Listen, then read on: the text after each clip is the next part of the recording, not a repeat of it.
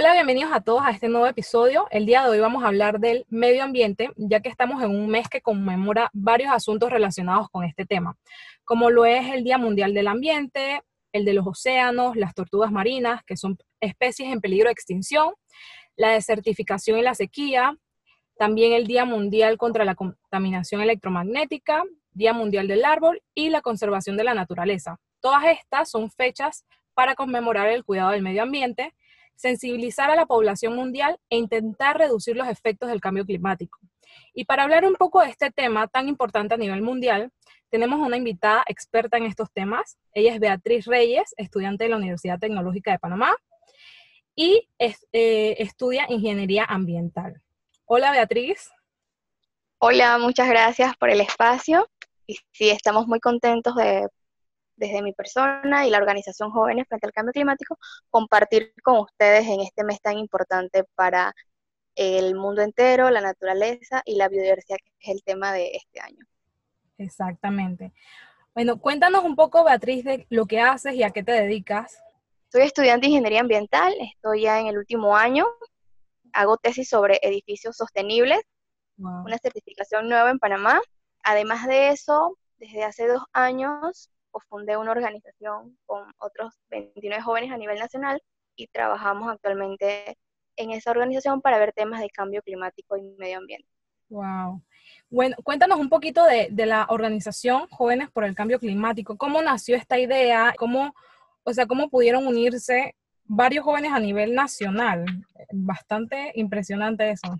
Sí, bueno, la organización es un espacio destinado para jóvenes formados en materia de cambio climático, porque nace luego de que 30 jóvenes a nivel nacional participamos de la primera Academia de Liderazgo para Jóvenes sobre Cambio Climático en Panamá, una academia que realizó el Ministerio de Ambiente con el Programa Naciones Unidas para el Desarrollo y otros organismos, donde se buscaba eh, educar a jóvenes en Panamá para que atendieran los objetivos nacionales e internacionales frente a la lucha climática global eh, somos la primera propuesta por parte de la sociedad civil panameña en atender el tema del cambio climático. Wow, bastante impresionante en verdad. Y, que sean, o sea, como que, que, sean los primeros en liderar un movimiento así y fundarlo, por decirlo así. Me dijiste que hace dos años. Sí, y es importante o interesante porque es una organización fundada y liderada por jóvenes. Somos jóvenes entre 18 a 30 años. Wow. Sea, no hay, es como que iniciativa propia de los jóvenes, o sea, no como que alguien que los lidere, sino que poco a poco han ido en este camino, pues, ustedes como que para motivar a otros jóvenes y para liderar. Exacto, sí, nosotros mismos ahí nos, nos orientamos, nos ayudamos y pues hemos creado hoy en día pues una organización con bastante reconocimiento a nivel nacional e internacional porque también eh, trabajamos con organismos internacionales. Wow, qué, impresionante, en verdad. ¿Y qué actividades desarrollan y cómo ustedes concientizan a los jóvenes o a la sociedad como tal? Trabajamos en áreas de acción que pueden ser individuales. Eh, por ejemplo, cada joven eh, hace investigaciones, proyectos de su universidad, por ejemplo, y eso contribuye pues a hablar del tema del cambio climático. También acciones locales, por ejemplo, a título personal, yo también participo en una fundación de mi comunidad en Coclé, Antón, y desde ahí también ayudo en mi comunidad en temas de agua. También nosotros participamos en cuanto a políticas públicas. Eh, en el año pasado, que fue el tema de las reformas, apoyamos y lideramos una coalición de organizaciones para liderar un artículo de cambio climático para la Constitución. ¡Wow! Sí, otra línea de acción es que vigilamos o vemos el tema de los cumplimientos de los objetivos nacionales e internacionales frente a la lucha climática. Todos los países tienen compromisos para pues mitigar y adaptar estos ante, ante los efectos del cambio climático.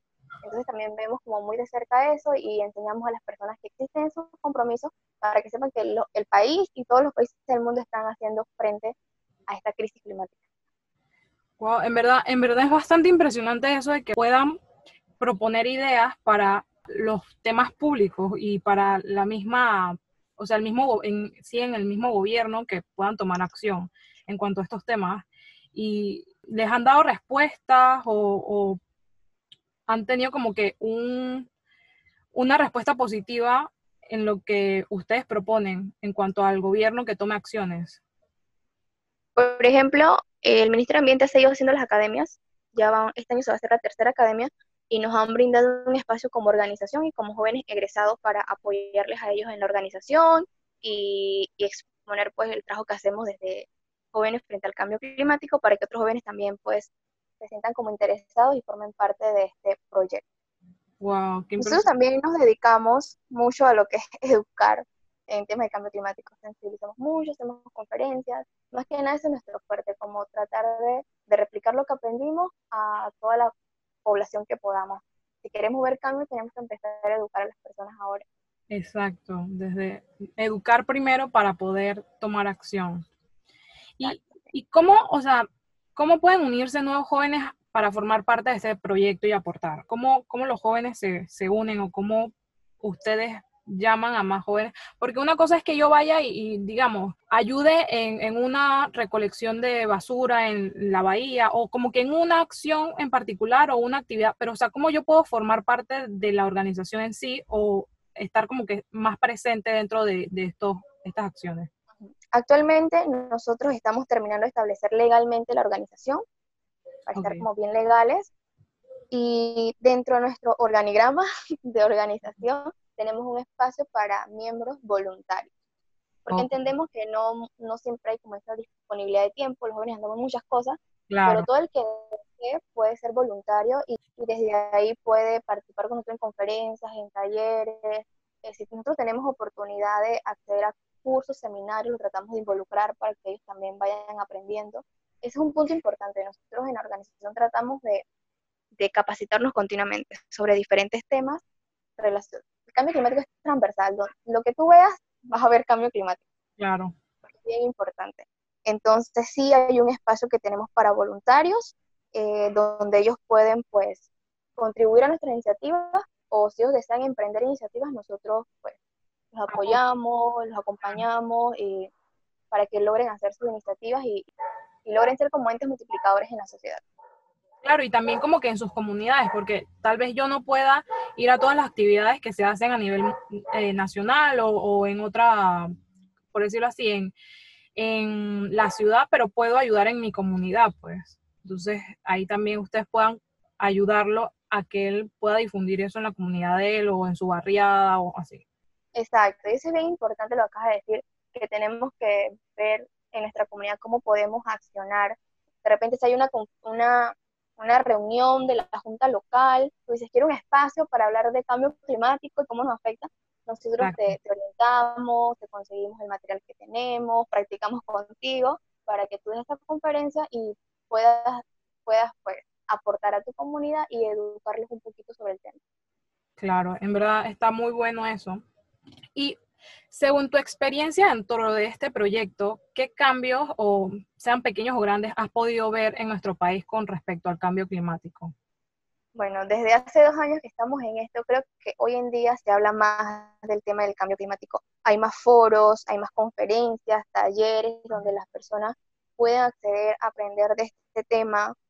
Creo que las personas reconocen mucho el, el cambio climático, pero lo reconocen más por los impactos. Digamos, conocen que va a haber más inundaciones, sequías, eh, el nivel del mar está aumentando, pero siento que aún nos falta mucho el tema de los compromisos, enseñarle a ellos que los países de verdad están haciendo el trabajo y hay compromisos para esto. Pero yo siento que sí hemos avanzado, incluso, bueno, los países tienen compromisos que tienen que renovar cada cinco años para ver el tema del cambio climático. Eh, también hay iniciativas que se han impulsado en Panamá, como la academia que yo participé, donde cada año 30 jóvenes se capacitan. Hay un programa muy reciente de huella de carbono para empresas, sector público. Hay proyectos de reforestación para, para los bosques son muy importantes para absorber esas emisiones que ocasionan el calentamiento global. Y también hay proyectos de energía renovable, como hemos visto en Pronomé, más casas tienen paneles solares, eficiencia energética, se habla de promover movilidad eléctrica, cosecha de agua, todas esas cosas son pequeñas acciones que ayudan a nivel, local y nacional y que ayudan a estar. Exacto. Y eso, eso que dijiste antes del compromiso, eh, siento que es bastante importante porque ahorita en la actualidad siento que, o sea, sabemos que hay eh, cambio climático, sabemos que tenemos que cuidar medio ambiente, sabemos, o sea, sabemos como que estamos conscientes, pero a la hora de aplicarlo es como que se nos olvida. Entonces hay como que educar esa parte que es bastante fundamental. O sea, si al final tú sabes y conoces y, ok, sabes lo que está sucediendo, pero no tomas acción, entonces es como que al final no estás haciendo nada. Pues, ¿de qué vale que, que, que sepas lo que está sucediendo a tu alrededor si no contribuyes en que se reduzca o en lo que tú haces para seguir contribuyendo a ese cambio climático? Y eso creo que es bastante importante, y más en los jóvenes, porque aunque seamos jóvenes, siento que somos como que ese eslabón entre los adultos para jalarles a las orejas y entre los niños que van creciendo, en que ya tengan como que eso inculcado, pues, o esos compromisos ya establecidos y que sea parte de sus hábitos y todo. Exacto, sí. Los jóvenes somos bien importantes porque somos el ejemplo de los niños y si nosotros queremos todos queremos cambiar el mundo y que las cosas sean muy transparentes y muy sostenibles, tenemos que empezar hoy a educarnos, a hacer, más que nada educarnos, educar a los niños, las personas mayores, bueno, el que se logra sensibilizar, perfecto, porque hay personas que no creen mucho en esto, pero ahí está donde uno debe incidir, incidir para que ellos pues logren tomar más conciencia, porque ellos son ahorita los que tienen el poder de tomar decisiones y de eh, iniciar los cambios que nosotros queremos ver. Exacto, exacto. Ellos son los que ahorita, por decirlo así, eh, son el gobierno o son todas estas empresas que, o sea, ya son los adultos que toman las decisiones, pero nosotros somos los que tal vez hacemos esa fuerza para pedir ese cambio, pues, y que nos escuchen. Eh, y bueno, sabemos que, que, una cosa lleva a la otra eh, en, en esto de las acciones y los compromisos, pero ¿qué aspectos ¿tú consideras que son necesarios atacar como primera instancia o son los más prioritarios en nuestro país para lograr avances más contundentes en temas ambientales? Sí, creo que los he enumerado. Puedo decirte que, a ver, el primero es la carencia de educación ambiental. No nos enseña educación ambiental en la escuela. En la universidad uno ya toma como más conciencia de todo el entorno y empieza como que a educarse, pero sería muy bueno que se educaran desde pequeñitos los niños en las escuelas y que los jóvenes podamos transmitir lo que hemos aprendido. Y algo que mencionabas era el eslabón ese que hay entre los jóvenes y los adultos. Es que no hay una cultura que se llama intergeneracional, o sea, que ellos nos transfieran conocimientos y nosotros podamos como que, que los acompañemos, velemos lo que ellos hacen y a la vez aprendamos. Entonces no hay como esa cultura y nosotros debemos como que implantar para que las futuras generaciones que vienen pues sean más conscientes y accionen así como nosotros lo estamos haciendo. El otro tema sería el cumplimiento de las políticas y regulaciones ambientales. Existe mucha normativa ambiental en Panamá, pero no hay como una certeza del cumplimiento de estas normas. El otro tema que yo digo que es muy importante es el tema de la eficiencia, del uso eficiente del agua. Tenemos que promover un uso y manejo de agua apropiado para garantizar el agua para las futuras generaciones y aún más ante la variabilidad del clima que se presenta en nuestro país a lo largo del año. Tenemos estaciones secas y lluviosas, la sequía se, marca un poquito. También llueve muy, eso se llama, muy, la intensidad de la lluvia es mucha, llueve poquito pero se inunda. Exacto. Todo eso son cambios que vamos viendo. El otro tema que también me parece interesante es el tema de los desechos sólidos. Y eso es un problema de salud. Desechos sólidos. Ajá es un tema a nivel nacional de salud pública, y también el tema del cambio climático, que ya es una lucha global y es muy importante aprender para incidir y que se cumplan pues los compromisos y también que aprendamos qué podemos hacer nosotros desde nuestra casa para aportar en, en la solución de estos problemas. Claro, es bastante importante eso. Em, voy a pasar, pausar un momentito aquí. ¿Crees que, que puedas eh, ver si el audífono, si lo quitas mejor, se escucha mejor? O sea, ah, sí, ajá, porque es que como que se escucha alto y luego un poquito más bajo. A ver. Ahora sí. Sí, ahora, ajá. Habla un poquito así como que... Eh, voy a leerte algo. Eh, ah. La carencia de educación ambiental, los jóvenes estamos transmitiendo los conocimientos y eso cambia el panorama de unos años. Sí, ahora se escucha mejor. Es que como que se mueve y se te aleja un poquito y se te digo que continuamos ahorita así con, sin, sin los audífonos, para que te escuches mejor, porque antes no te escuché lo de eh, desechos sólidos. Em, ajá, bueno. ahí lo, lo, edito, esta parte la edito en el, en el, en el sonido ahora. Ok. Em, ajá, otra, otra pregunta que, que, creo que es bastante importante es qué cambios crees que se deben tomar en las actividades económicas para que sean amigables con el medio ambiente. Sí, ese es un punto bien importante porque los sectores económicos deben saber que ya no estamos en la época de la revolución industrial donde se contaminaba mucho y ellos no veían como esos impactos de esa contaminación. Ya hay impactos reales en el ambiente y en el mundo, y uno de estos es el cambio climático que se ha acrecentado por las actividades humanas, porque el cambio climático es un proceso natural que se da por periodos largos de tiempo, pero como hemos contaminado mucho, muchas emisiones de gases, se ha acelerado. Claro. Y o sea, ya no es como... Entonces, las actividades... Ajá, sí, continúa, disculpa que te interrumpí. Las actividades económicas deben pues cambiar estos modelos insostenibles hacia modelos más sostenibles basados en la circularidad, disminuir los impactos ambientales, ahorrar materia prima y los costos asociados, digamos que a establecer herramientas de eficiencia energética y de agua. Claro.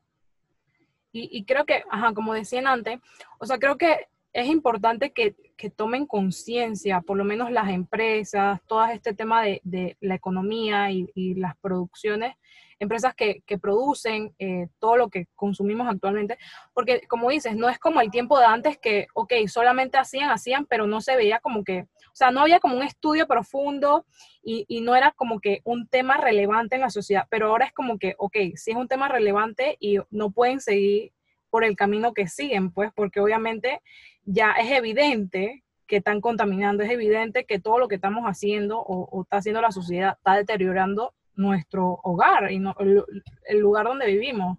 Y, no solamente como que a nivel mundial, tipo la capa de ozono y todo esto, sino como que comunidades donde viven personas, o sea, un montón de cosas que afectan a los ciudadanos y a las personas en, en general, pues. Exacto, antes no había como tanta evidencia científica, digamos, que las personas pudieran decir, mira, está pasando, o sí se veía y se escuchaba de estos temas, pero ya ahorita las personas se están impactando, entonces ya todo el mundo apunta hacia esas actividades como que estás contaminando y no cambias. Y entre las mismas empresas puede haber como que, y eso va también la educación del consumidor. Porque si una empresa este, es más sostenible, más amigable con el ambiente, tú compras su producto, y eso como que motiva la competencia entre ellas para que sean sostenibles. Y yo siento que también lo que dijiste es importante el consumidor, que se eduque y sepa, o sea, por lo menos qué productos sí van eh, como con esa conciencia medioambiental y qué no. Porque nosotros al final somos los que generamos el, como que el mercado para que esas empresas sigan produciendo. Entonces, a veces es un poco como que como que gracioso, pero a la vez es como que un poco profundo, que digamos, personas que ahora eh, no están consumiendo carne o no están, o sea, como que están pensando en todos los hábitos que hacen, o sea, son como que la oveja negra, pues como que, ay, mira, este se cree ridículo porque ahora no consume carne, porque ahora recicla, porque ahora no sé qué. Entonces es como que, o sea, ¿cómo, cómo podemos nosotros o sea, mantener esos hábitos que sabemos que ayudan al medio ambiente, pero también como concientizar, porque, o sea, a veces hay muchas personas que quieren tal vez seguir esos hábitos y saben que, o sea, que ellos, las acciones que hacen repercuten y, y, son por lo menos pequeñas eh, granitos de arena que ayudan. Entonces, ¿cómo, ¿cómo yo, digamos, tal vez no me da pena seguir manteniendo los hábitos eh, que, ayuden y contribuyan al medio ambiente sin que, sin que me importe como que lo que digan los demás. Como que, ay, mira, la ridícula ahora recicla y, no consume carne y ahora quiere, o sea, un montón de cosas, pues. ¿Cómo, cómo uno hace como joven y no dejarse influenciar por estas olas de, de lo normal? Exacto, hasta un amigo me dice que tú eres mi amiga verde, porque estás hablando de ambiente y de todo, pero es verdad, o sea, a nivel personal nosotros podemos hacer cambios y eso como que cambiar la dieta, bueno, bueno, un día a la semana voy a, voy a dejar de comer carne. un día a la semana y así vas cambiando tu dieta. Voy a comer más vegetales, eh, voy a reciclar, digamos que eh, las latas de aluminio, no voy a comprar plástico. Voy a comprar en, envases de aluminio que se pueden reciclar o de vidrio. De vidrio. Voy a, digamos que, hacer compostaje, mis residuos orgánicos, eh, voy a cambiar mi, mi, focos por LED en mi cuarto y así pequeñas cosas y que, que no te dé pena. Pues yo creo que entre más publiquemos la taquilla, eso puede ser muy bueno, porque las personas ven y, de repente algunos te van a decir como que mírala a ella, no come carne ahora. Pueden decir eso. Pero también es una forma de que tú incidas y tú y tú le, le mandes un mensaje a la población, pues sí, le, da, le puede dar curiosidad, ¿no? ¿Qué está haciendo esa persona? Investiga, estudia y puede también cambiar. Exacto. Mira que, que eso, por lo menos yo, desde, bueno, hace un tiempo, digamos, desde que comencé la universidad para acá, que comencé como que a indagar más en estos temas, o sea, yo misma he cambiado esos hábitos, pues, y, y a veces me dicen, ay, Elisa, ahora ridícula y que recicla, pero es como que no me dejé llevar de, de, lo normal, pues, por lo menos en mi casa, antes, o sea, yo sentía que todo lo que compraban era plástico y plástico, entonces yo comencé, tipo, mi mamá todo lo vidrio y todo, todo era basura. Entonces yo comencé a guardar los envases de vidrio, tipo, los guardo para meter otra comida o los guardo para meter, digamos, los lápices, o sea, como que yo me volví la niña recicladora y, la que guardaba toda la basura. Y mi mamá como que al principio no lo quería, pues al principio como que, no, bota eso, llévase por la basura. Pero después, ahora tú ves la cocina mía bueno, de mi mamá, y están todos los envases de vidrio tipo reciclados ahí con la sal, con la harina, con todo, pues.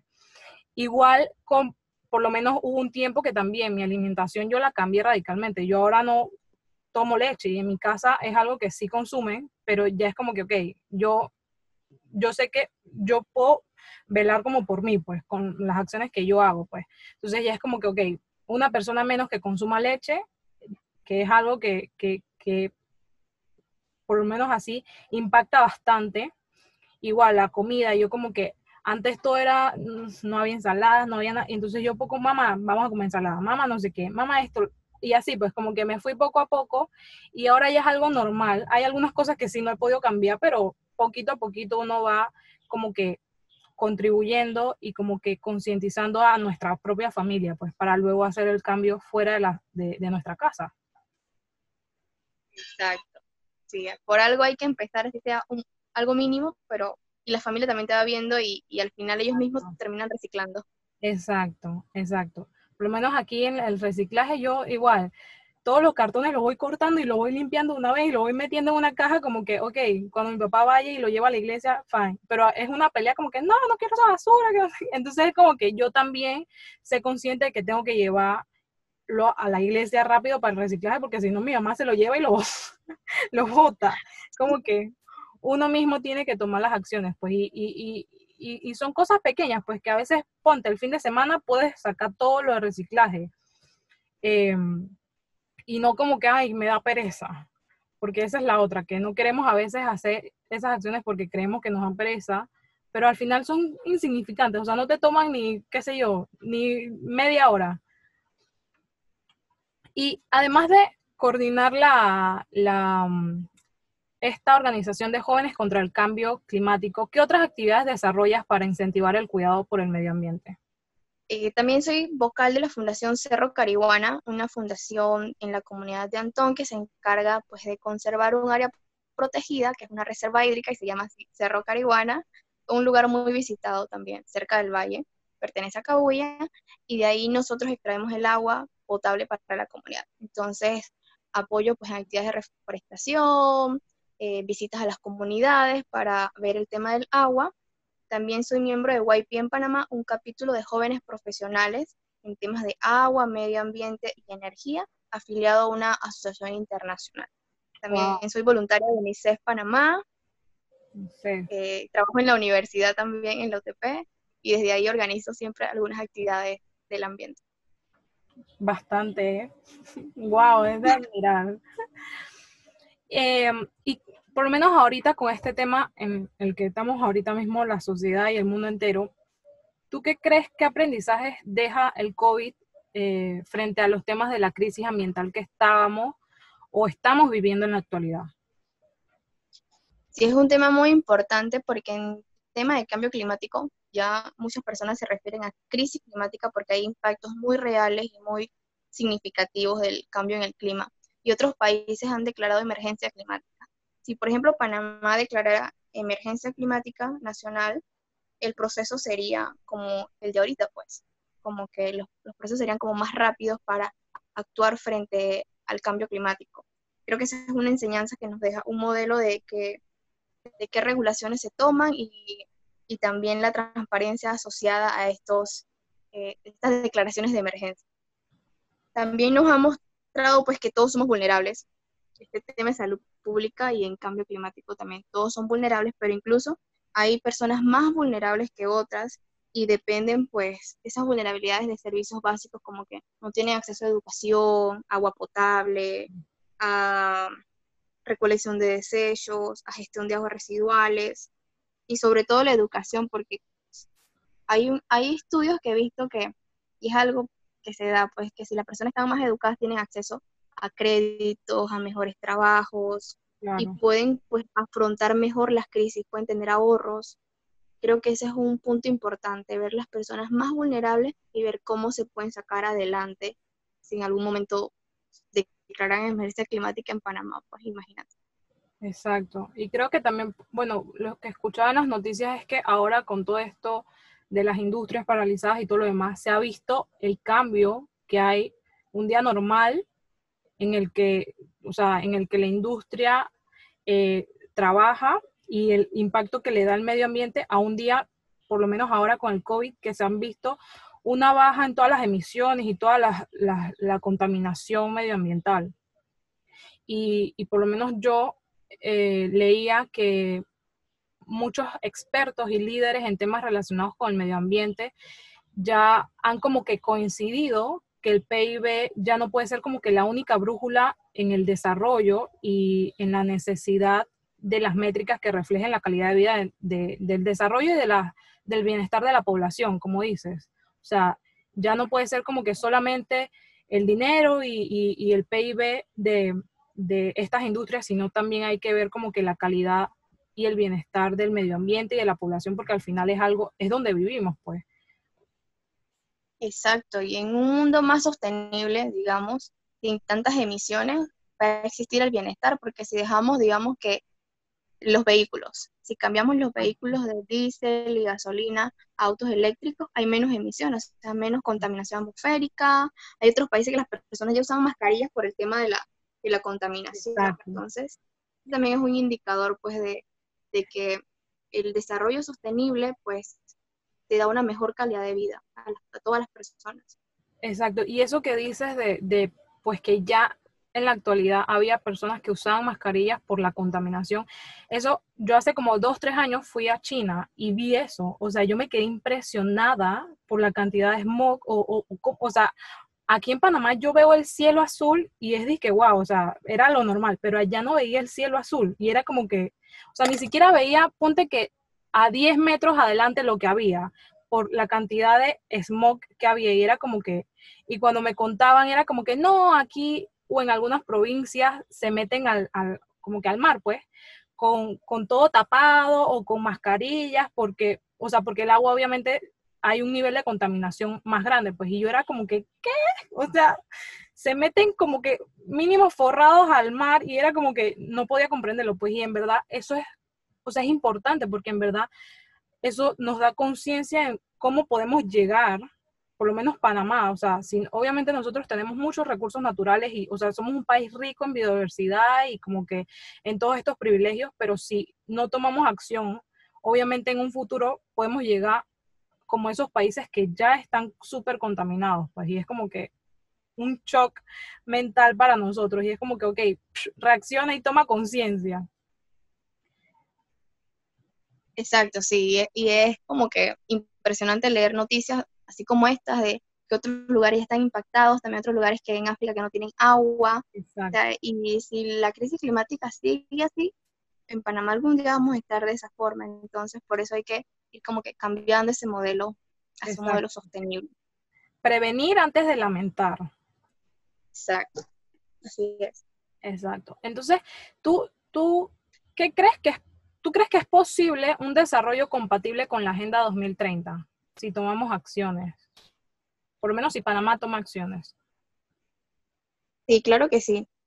Incluso con esto del COVID, pues pueda que muchas metas de la agenda se posterguen, no se cumplan en el año 2030, pero siempre hay que apuntar hacia, hacia el cumplimiento de eso, porque lo que se quiere es que al año 2030 erradicar la pobreza, no dejar a nadie atrás, tener, un, tener una economía baja en emisiones, sostenibles, y, también es bien importante en esa agenda el tema de los más vulnerables, porque si digamos que los países no logran eh, hacer compromisos que que ayuden a mitigar el cambio climático, vamos a tener poblaciones más impactadas. Entonces, como te decía, hay personas que son más vulnerables que otras. Por ejemplo, una persona que vive en la costa es más vulnerable geográficamente a un aumento del nivel del mar. Entonces hay que pensar en esas personas, los agricultores que dependen de manera directa de la agricultura para llevar alimentos su comida. Si hay una sequía prolongada, no tienen cosecha. Entonces hay que atender a los grupos más vulnerables y eso es algo que nos, que nos hace un llamado a la Agenda 2030. Exacto. Y siento que si tomamos acción eh, como que cruzada, por lo menos en estos días había visto como que eh, lo de la acción con las bicicletas, que se regule como medio de transporte, obviamente ahí vas a bajar las emisiones de, de contaminación de carbono y además vas a mantener como que la salud en la población, porque obviamente si yo me manejo en bicicleta, obviamente voy a como que mejorar en mi bienestar y en mi salud, pues, además de contribuir a no contaminar el medio ambiente, exacto. Entonces es como que acciones que puedan ayudar a dos objetivos en común, pues. Exacto, sí, el uso de bicicleta es algo muy importante, pero también se necesitan más espacios públicos en Panamá. Exacto. Como lugares cinta costera, que tú puedes ir con tu bicicleta, o dejas el auto en algún lado y camina, utilizas el metro, que se conecten las, las cosas. Y en las ciudades eso es bien, bien importante para disminuir pues la contaminación y también te da bienestar físico. Exactamente. Y bueno, ¿tú qué recomendaciones les darías a las personas para contribuir con el cuidado del medio ambiente? Primero, pues aprender nunca, dejemos de estudiar y, Muy y aprender cómo nos afecta todos los temas ambientales y cómo nosotros podemos accionar. También luego educarnos, buscar espacios o mecanismos de participación donde podamos hacer un llamado a las autoridades, a nuestros profesores, digamos, vamos a investigar este tema, vamos a ir a la comunidad tal, incidir luego, pero para eso uno tiene que educarse y saber cómo va, cómo les va a hablar a las personas. Y acciones personales, pues, usar adecuadamente el agua, cerrar el grifo cuando me cepillo, cuando me lavo las manos, cuando voy a fregar. Exacto. Disminuir el consumo y más el de plástico, porque hay cosas que compramos, las utilizamos, un solo uso y es, un desecho eterno. Exacto. Por lo menos las botellas de agua. Yo ahora siempre ando con botella de mi botella personal y la lleno. Antes era uno compra botella y botella y botella y eso es una de plástico impresionante. Exacto utilizar envases reutilizables. Para el agua, para la comida, cargar tus cubiertos también es importante. Eh, reducir nuestro consumo de productos, reutilizar, reciclar, comprar productos locales. Y creo que es algo que hemos visto en la, en la cuarentena que nosotros pues no, compramos en el súper y, y, hay muchas páginas en Instagram de personas, productores que venden directamente. Y eso es bueno porque imagínate una naranja, un ejemplo, traída de Canadá, digamos. Todo el viaje de esa naranja tallar para Panamá, la contaminación, mientras que si compras a un productor de Panamá o de Coclé, es menos y estás apoyando pues al productor nacional. Exacto. Eh, también el uso de ropa. Compramos mucha ropa y no sabemos de dónde viene, si son sostenibles, eh, también comprar más productos eficientes energéticamente. Cuando cambiamos el aire acondicionado, decirle en la casa, mira, que aquel aire pues, puede costar un poquito más, pero nos ahorra a largo plazo. Eh, los dispositivos que sean, tienen ecoetiquetados, que son, pues que te dicen que vienen de, de fincas sostenibles, digamos el papel. Eh, hay hojas blancas que te dicen pues que vienen de fincas sostenibles forestales. También hacer huertos caseros, cultivar algunos alimentos también puede ser bueno. Eh, ¿Qué otra cosa podría decir? Participar de voluntariados ambientales, es muy importante. Como sociedad civil, trabajar en tu casa, en tu comunidad, y bueno, ser el integrante de la familia que regaña. Eso es importante. No malgastes el agua, apaga las luces, eh, no dejes artefactos conectados, utilicen base reutilizable y bueno, hacer cambios en uno mismo para poder como incidir y ser un ejemplo de lo poco a lo mucho en las personas que te rodean y tu comunidad. Exactamente. Eso es lo que dices de, de, ser el que regaña la casa es bien importante, porque no es que uno quiera molestar, pero sí hay que generar conciencia. Eh, y por lo menos a mí, me, yo soy la hermana mayor en mi casa y ahora que, que digamos que ya aporto en la casa por lo menos un poquito eh, económicamente, ahora que por lo menos a mí me toca pagar la luz, ya es como que antes de chiquita uno como que, ay, dejaba el abanico prendido y la luz de la cocina, o sea, todo.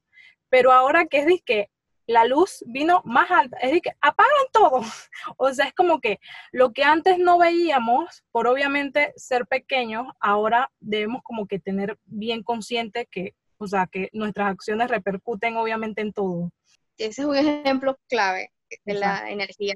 También el otro es el agua. Tal vez el costo no es tan grande y por eso la desperdiciamos, pero un día que se nos ve el agua, eso es lo más horrible del mundo. Exacto. Y ahí entonces valoramos el agua.